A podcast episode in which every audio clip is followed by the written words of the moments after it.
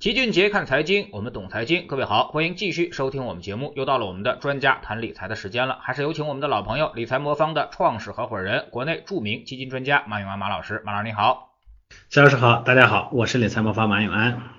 最近呢，我们看到这个蚂蚁集团研究院发布了一份报告啊，说二零二零年中国家庭投资理财平均收益率仅仅为百分之二点三啊。那么很多人呢，其实都在买基金、股票。追求的呢都是百分之二三十的收益率，而有的时候呢，他们确实能赚到这些钱，但是最后呢，竟然家庭理财整体收益率竟然压到这么低。那么马老师，您怎么看这个数据呢？呃，这个数据呢，当然我觉得也是正常的。这个呃，为啥要说起提起这个问题呢？其实是呃，我们的周末在上海呢做了一次客户见面会啊，呃，客户见面会上呢，我问大家我说。呃，你们呢？这个家里头的预期期望的这个家庭的总体理财收益率是多少？我发现大家呢一般都没有低于百分之十的啊，希望呢说百分之十、百分之二十左右。但是我后来让大家呢仔细算一算，说把你家里头的全部财产都算上啊，就可投资资产啊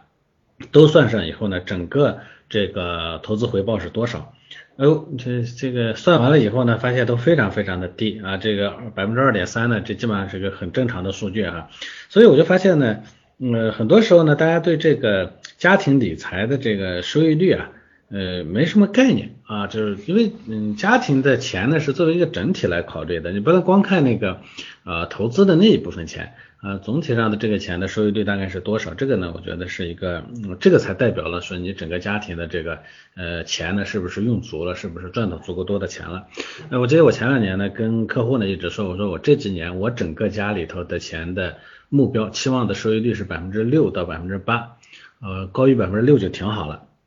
大家觉得哎呦你太低了，你这个想法，但其实大家会看到说，如果我百分之六。整个家庭财产做到百分之六的啊收益率的话呢，这个比大部分中国家庭的平均的收益率大概要高了，大概是他们的两到三倍了啊，这其实已经非常高了啊，所以呃这个呢，我觉得是大家心目中的一个误区啊，家庭理财一定得作为一个整体去看待，呃如果你只看你这个财产中呢占比非常小的那一部分，那代表不了你的这个家庭的这个财富。那去年呢，其实这个收益率百分之二点三啊，我觉得也还算是不错的了啊。呃，因为去年呢，这个很多行情总体上不错，是吧？股票啊、基金的行情不错。呃，那但为什么这么好的情况下呢，很多人呢还是收益率这么低，就总体收益这么低，还是大家在把钱呢都从呃这个银行，虽然把钱呢从银行啊，甚至从房子上挪到基金啊、股票上了，但是呃基金和股票的这个收益率呢，它没有赚到。为啥没赚到？就我一直跟大家说的那个资金进出结构。哎，去年行情好的时候呢，总有那个用户啊来 diss 我说，哎，理财魔方的收益不行啊，我买的基金都赚了百分之七十、百分之八十了，而这个全年下来，尤其到今年的市场一季度跌下来，这个用户自己买的基金跌了百分之二十，呃，然后呢，这个回头他他又跟我说呢，啊，自己亏了很多钱不玩了。你可能会纳闷说，他去年不是还赚了百分之八十吗？怎么今年跌个百分之二十就亏钱受不了了？按理说呢，他应该还赚很多钱才对，对吧？那问题出在哪儿呢？其实根本的就出在这个资金进出结构上。很多人买基金，他一开始呢就是拿少量的钱去小试牛刀，等到行情越来越好的时候，自己也赚的越来越多啊，人就胆子越来越大，到后面呢，咣当一下全买进去了。所以你回头来看那条净值曲线，很多人人呢一路是追着涨买进去了。啊，像刚才那个用户，他开始呢小试牛刀，只买了一万块钱，赚了百分之八十，也就是赚了八千块钱，看的很容易挣钱呢，才才把家里的大钱放进来，放了一百万，结果看见一回调跌了百分之二十，就跌掉了二十万，所以前面赚百分之八十的收益率呢，对他是没什么用的。这是我在周末的时候，我见客户的是一个真实的例子啊，啊是实打实的讲。这个这种情况呢，我虽然一直见，但是我们的客户里头也会有这样的情况。反观我们理财魔方呢，去年我们的用户的平均收益率是百分之七点八，说实话不高啊。但是呢，因为我们一直很稳，所以用户呢一开始就其实很多人是一开始就把大量的钱放在里头的。像刚才举的例子，一百万你放在魔方的话，其实我们的收益率不高，但是前面的本金大呀，基数变大了，对吧？所以算总账呢，他还是赚了七八万。比起有些投资者一动操作猛如虎，啊，总想着赚很多这个多高的收益率啊，最后一算家里的总账还是亏钱的，所以那就没什么意义了。所以理财呢一定要总体来看。呃，刚才我们盘点了说家庭的收益率，单从基金层面上，基金的收益率也不代表基民实际赚到的收益率。呃，那大家会总觉得说，哎，为什么基金赚钱，基民不赚钱？是不是我们的钱都被基金经理赚走了？这肯定不是啊。基金经理呢赚的不是基民亏损的差价，他赚的是基金规模的管理费。他管理的基金卖的越好，能吸引来的这个基金呢就越多啊，他赚到的管理费就越多。所以基金公司呢是乐于把大家呢在高点送到市场里头的。华尔街有个著名的段子说叫客户的游艇在哪里？美国的基民都有一个梦想，他是靠买基金赚的钱去买游艇，结果呢，码头上停靠的全是基金经理的游艇，是吧？没有一个是客户的。所以只要有人买基金，不管买的人赚还是赔，最后呢，基金经理都是赚钱的。所以基民的游艇也都在基金经理的码头上停着，这其实是这个行业的一个现状哈。所以回过头来，这也是我们做理财魔方的初心。我其实，在周末在呃客户见面会上，我感受还是挺温暖的。我们的客户呢，其实在这么多年的陪伴中呢。呃，或多或少吧，最终呢，我们的客户基本上都是挣到了钱的。他没有像过去四年很多客户不在理财魔方的大部分客户，其实在过去四年在投资市场上挣到钱的其实非常非常少。呃呃，因为我前面说了，基金呢跟基金公司和客户的立场的不一致，基金公司为了赚管理费呢，所以要像生产明星一样，流水线似的要生产这个明星基金和明星基金经理。基民亏钱了，它不影响基金公司的收益，也不影响基金经理的收益的。所以在选择资金流向的时候呢，他是不会考虑基民要承担的这个风险波动的。而我们作为理财魔方呢，就是要解决基金赚钱、基民亏钱啊这个事实，然后帮助用户实打实的赚到钱。嗯，所以我们首先要做的是跟用户的立场是一致的，我们跟我们的客户永远站在一起，我们是为买方服务的啊，所以我们要帮助用户呢去实打实的赚到钱。呃，我们不赚管理费，这个大家都知道，嗯，也赚不到差价，所以想要用户长期相信我们，就要靠稳定的收益率和对风险的严格把控，让用户实实在在的赚到钱。我觉得赚到钱，赚到起码比这个这个蚂蚁说的这个百分之二点三高的这个钱，我觉得这是这是个基本的要求吧。我们。钱放在银行大概平均三左右，对吧？嗯，实际上大部分的家庭的理财连银行存款都没有跑过啊，虽然大家觉得不可能啊，你就把你家的所有的钱算算账，你就知道这是不是可能了。所以我们期期望呢，把这个理财呢做的相对比较稳健可靠，让人把主要的钱放进来，他起码百分之六，我们大概理财魔方这四年下来，平均的年化收益大概百分之六到八左右，那百分之六到八是不高。但是它肯定比二点三要高很多，是吧？尤其还是去年的这个年份里头才赚了百分之二点三。我们历史上就是一七、一八、一九、二零这种好的年份也有，差的年份也有，综综合算下来，我们还有百分之六到八。这种情况下，我觉得这才是真正放大钱的可靠去处啊。嗯，那么我们经常说啊，不要听谁的嘴，要看谁的腿啊。那么之所以这个利益不一致，就是刚才您所说的这个基金要赚管理费啊，所以说它更在意的是。基金的一个规模，而并非在意这个用户的这个投资者的这个呃收益和损失程度啊。那么理理财魔方啊，您刚才说跟用户站在一起啊，那么你们赚什么钱？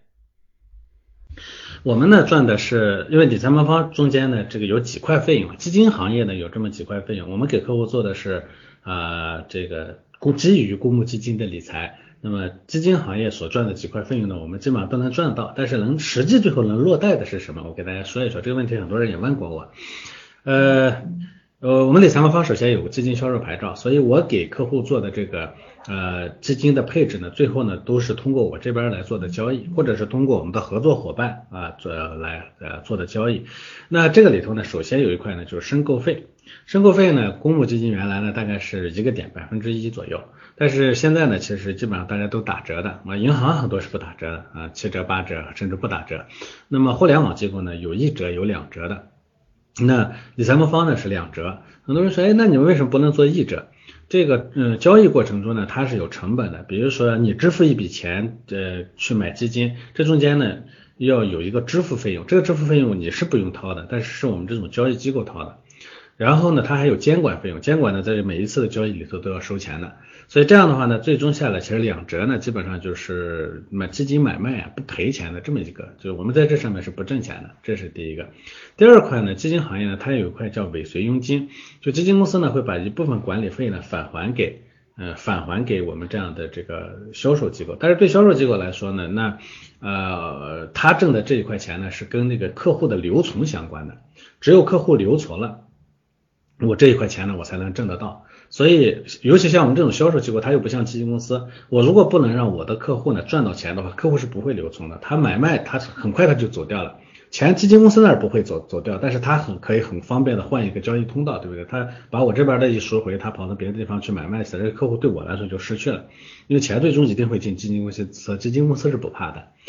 这种情况下呢，我们作为销售机构呢，我们就得努力让这个投资者呢能稳稳的留在市场里头，而稳稳的留在市场里头，他跟客户利益也是一致的，因为只有你留在市场里头，最终你才能挣到钱。啊，这个这是我们反复讲过的一个道理，所以对我们这种机构来说，如果让客户的资金稳稳的留在市场里头，符合我的利益，也符合客户的利益，哎，这就叫客户立场啊，所以这是赚的第二块钱。第三块呢，还有一块呢是赎回费。那么赎回费呢，它其实有一大块呢是切走了，要赎回的时候，这块钱呢要返回到基金里头去，就是用用来，因为理论上说你赎回呢会影响到没有赎回的人的利益。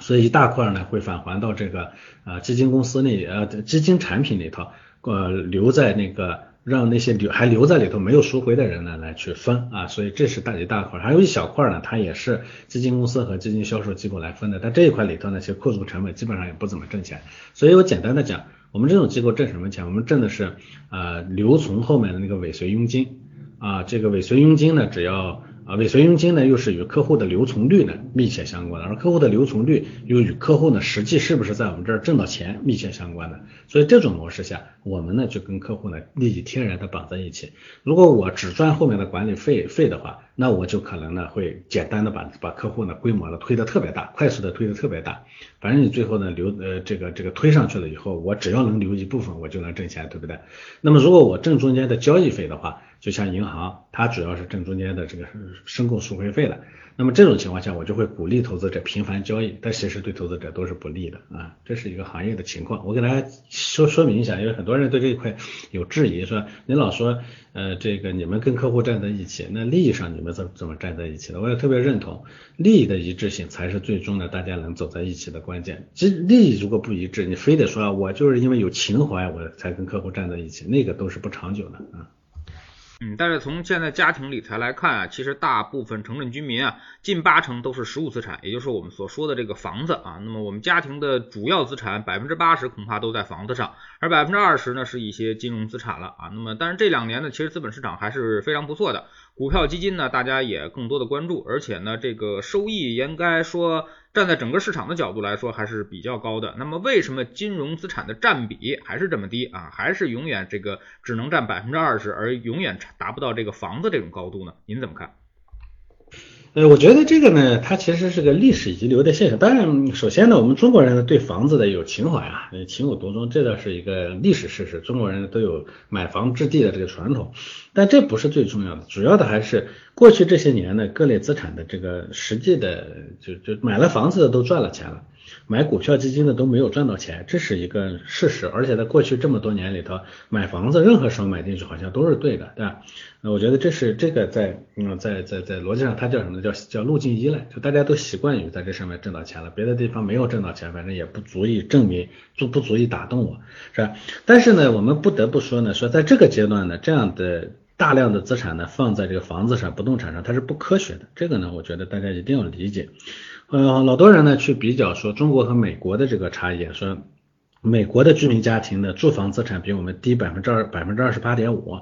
金融资产呢比我们高百分之二十二点一，所以呢说中国的这个结构呢不合理，这么简单的比较是是不对的，因为中国和美国呢在不同的发展阶段。嗯，这个美国呢也曾经经历过这个居民呢主要的钱在房子上的这个时候啊，金融资产占比不太高的时候，那么这个时候一般是什么呢？就经济高速发展早期啊，再加上呢这个就是就是货币的利率相对比较高的时候，因为大家都知道股票和债券这些这些金融市场的高利率是他们的敌人，就利率特别高的时候，大家不太愿意，就那个市场不会有特别大的机会，所以大家钱也不大会往上面去放。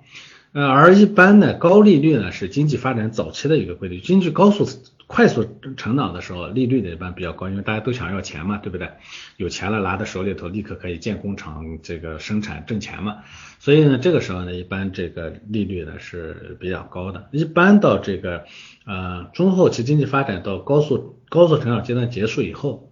高利率的这个阶段呢就会结束，这个时候呢，大家在啊各种高收益的，就就浮动收益的这一块，或者叫股票基金这一块所面面对的那个叫什么呢？利率环境就会下降。像美国呢，大概八十年代到九十年代这个过程中，它的联邦基准利率从百分之十几掉到了百分之六，又后来掉到百分之四，现在像百分之二二点几，对吧？一百分之一二的样子。呃，所以这个过程中呢，股票和债券市场就会持续的上涨啊，这是一个大背景。但同时呢，呃，这个因为经济高速增长阶段结束，意味着说整个基础建设的大规模建设时期也结束了，所以这个时候呢，房子的持续的上涨基本上也就快结束了，这也是一个规律。像中国这样，嗯，这美国这样的，那呃，日本呢曾经也是这样，所以这我觉得是一个大的机会。呃，所以一边呢是这个。呃，房子这个呢，在过去二十年里头让大家挣到钱了，一边是股票市场呢没有挣到钱，所以这种这种叫什么呢？路径依赖呢，导致大家的这个资产配置的这个偏颇啊。呃，但是此一时彼一时，我也一直开一个玩笑，我说人呢因何而成功，也就因一定因何而失败。你习惯的这个过去的这个模式，可能过去呢是让你对的，那么未来有可能就是让你错的根源。那尤其这几年呢，其实我们已经能看得到了，是吧？啊，房子呢虽然价格还在涨啊，很多地方也在涨也在跌。我也跟大家讲过，房子你不能简单的看看房价，房价这个涨跌呢，首先房价本身是有虚的成分，第二呢，它里头有高额的这个交易成本，再加上它的流动性风险等等。你最后呢，你试试看这几年呢，就算是涨得很快的城市里头，你去投资一下，你看它的投资收益率是多少？那是不合算的，就仅仅是投资啊，不是住房，不是不是居住。啊，所以投资你一定要是可能要不，我们我们金融行业有个说法，说不看成本的，光看这个呃收益率那是耍流氓，你一定要看中间的成本，实际最后能落到的钱。但反观起来的，那股票和基金市场这些年呢，其实收益率呢是非常不错的。我想未来呢也还会持续的有更高的收益。所以在未来，我觉得大家的钱呢一定一定一定要从。这个固定收益市场和这个房子这样的这个低流动性资产向高流动性的权益类市场啊，这个股票啊、基金啊这些方向去迁移，这个我觉得是个必然的过程。你看看这个，连咱们的这个社保基金都把大量的钱，包括以保险这样特别保守的资金，都开始把钱大量的向股市和呃这个基金转移了。你还自己非得要把钱放在那个房子里头，人家都开始从那里头出来了，对不对？你还放在里头，那不是逆潮流而动吗？所以呢，我觉得这个是一个个趋势啊，这也是趋势。这个点上，好多人在说这一点，大家都觉得啊，你就是胡说八道。很多人都都总觉得我历史的经验告诉我，我那样做是对的，放在房子上是对的。你怎么说我都不信啊，这叫什么？他们原来开玩笑说，这叫人的思维开始老化了啊，固化了啊，固化的思维最后一定会吃亏的。所以这个时候一定要总，大家都在说，不代表是假的，但是大家都在说。这个很可能就是真的啊，这个这个总有一天它会发生啊，而且别人的国家里头已经发生过的，那我们一定会发生，这叫什么？这叫灰犀牛啊，就你知道它一定会来，但是你还在侥幸它不会来，但是你知道它来，你为什么不早点布局呢？是不是啊？所以我觉得这是大家要在意的一个问题。嗯，那么如果站在一个这个专家的角度来，您来这个说一下啊，那么您觉得这个家庭资产啊，那么各类的资产，比如说债券啊、股票啊、房地产呀，包括我们说的理理财现金啊，您觉得各占比例是多大呢？这个呢，其实里头有个基本的逻辑，就是理财这件事情呢，它没有一个通用的公式。虽然大家都听说过什么这个四象限啊，什么这样的逻辑，但其实每个家庭呢，这个在理财上呢是没有固定的套路的，每家呢它都不太一样。因为理财这个东西，它天然的与我们的这个呃家庭的需求有关，对不对？呃，所以原来老有人问说，你觉得理财和投资的差别是什么？我说投资只需要关注市场。啊，市场给你多少的收益，你就去抢那个收益就可以可以了。但是理财不能这么干，理财一定要关注你实际的需求。你比如说，我有笔钱只能放一年，那我别人的股票市场再火热，我也不应该冲进去，是吧？从投资的角度来说，你我管你的这个投股票市场，只要我觉得机会大，我就应该冲进去，对不对？但理财的角度，它就不应该，因为股票市场呢，它很可能会影响到你后面一年里头的资金使用。所以理财呢，它是一个定制的。那这是第一点啊，我觉得必须得是定制。第二呢，我觉得那从家庭的这个规划上，啊，无论是股票也好，是这个基金也好，尤其是像这个基金，啊，我觉得呢这一块上呢应该放主要的钱，但是具体怎么放？基金呢，很多人呢又又又回到一个问题上，就觉得自己说炒基金，这个呢是不对的。所以我觉得应该把主要的钱呢从房子迁移向这个呃股票啊基金这个方向啊，起码呢做能做到一比一啊，甚至要做得更高。那么具体在这个嗯这个这个投入到这个股票啊基金啊这个市场的资金里头，我觉得呢应该小部分钱去买直接去买基金，不要去买股票，小部分钱去买基金，大钱呢应该去做。基金组合啊，这是一个关键性的问题。其实我在做投资者分析的这么多年里头，在做家庭中产家庭的理财服务的这个过程中，我发现中产家庭其实是非常脆弱的，因为我们所能依赖的就是我们的知识和技能，呃，以及我们这些知识和技能给我们带来的财富。呃，这些财富呢，其实大部分都是有用途的。我们可能要买房子、教育孩子、养老、买车、给自己充电等等。所以，很多中产阶级家庭的财富呢，它其实我一直叫紧平衡。所以你最后算一算啊，你的支出和的收入啊差不多，甚至有很多家庭还是有缺口的。这种情况下呢，对于中产家庭的理财，它就要非常有底线。所以我原来看到很多中产阶阶级家庭呢去买 P to P 啊什么的这些，我都觉得啊，这是不可思议。我觉得这完全就属于把自己呢。呃，特别有底线的资金呢，投入到完全无底线的这个事情里头去。当然你会说，哎，我不懂啊，不懂不是理由啊。这个我们去买一个菜、买一个衣服的时候，都得反复的斟酌再三。为什么买 P2P 这种东西完全不懂，你连钱去哪儿都不知道，你就夸一下就几十万、上百万的投进去了？我觉得这还是对自己不负责任。